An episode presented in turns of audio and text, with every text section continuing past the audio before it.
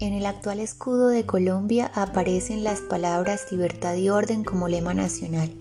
En este caso, lo he cambiado por las palabras libertad y paz, que es lo que más necesita nuestro país en estos momentos.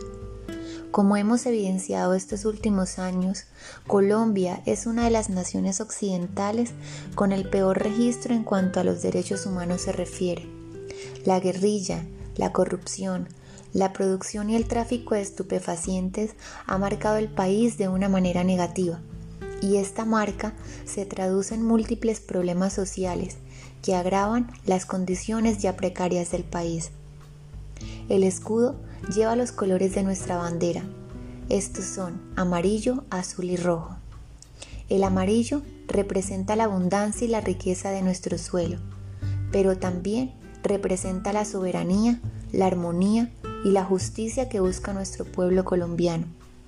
El azul simboliza el mar, representa los dos océanos sobre los que Colombia tiene costas y que nos une a otros pueblos para el intercambio de productos.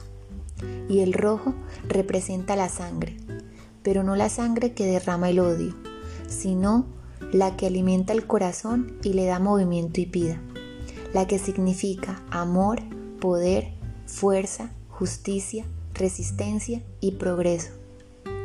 Las monedas de oro que están arriba de las palmas de cera representan la riqueza de Colombia en los recursos minerales. La palma de cera es el árbol nacional de nuestro país desde el año 1949 y es una especie exclusiva de Colombia. Se encuentran en el Valle del Cocora. Estas palmas tardan décadas en demostrar signos de descomposición. Viven unos 200 años. Debido a su larga vida, su decaimiento solo será visto por las nuevas generaciones. El agua debajo de las palmas de cera representan los dos mares que bañan a Colombia, o popularmente conocidos como las puertas de la sabrosura. Estos son el Mar Caribe en el norte y el Océano Pacífico en el occidente del país. Las frutas representan la biodiversidad en fauna, flora y ecosistemas, evidenciando así la riqueza natural de Colombia. La corona de laurel que se utilizó como contenedor representa la naturaleza y la continuación de la vida desde un año a otro. Simboliza la victoria, la gloria, el mérito, el triunfo, el éxito, la grandeza, la superioridad, la prosperidad y el honor que necesita nuestro pueblo colombiano.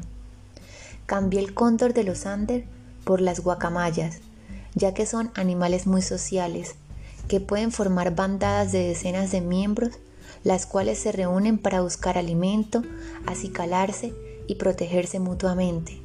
Como vemos en estos días, una de las circunstancias de la reforma tributaria es la negación de la comunidad ante esta propuesta del gobierno nacional, por lo que ha llevado a que la mayoría de la comunidad sea más unida, luche por una vida más justa y vele por los derechos de todo.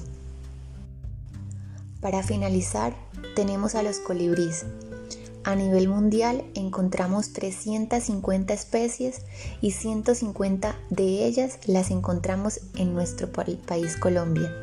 Estas aves fantásticas cumplen un papel muy importante de polinización, vital para la preservación del ecosistema simbolizan la resurrección de las almas.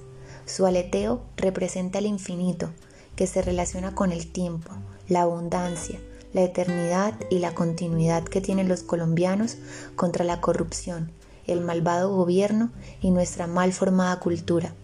Por eso mismo representa la prosperidad y la buena fortuna que algún día conseguirá Colombia.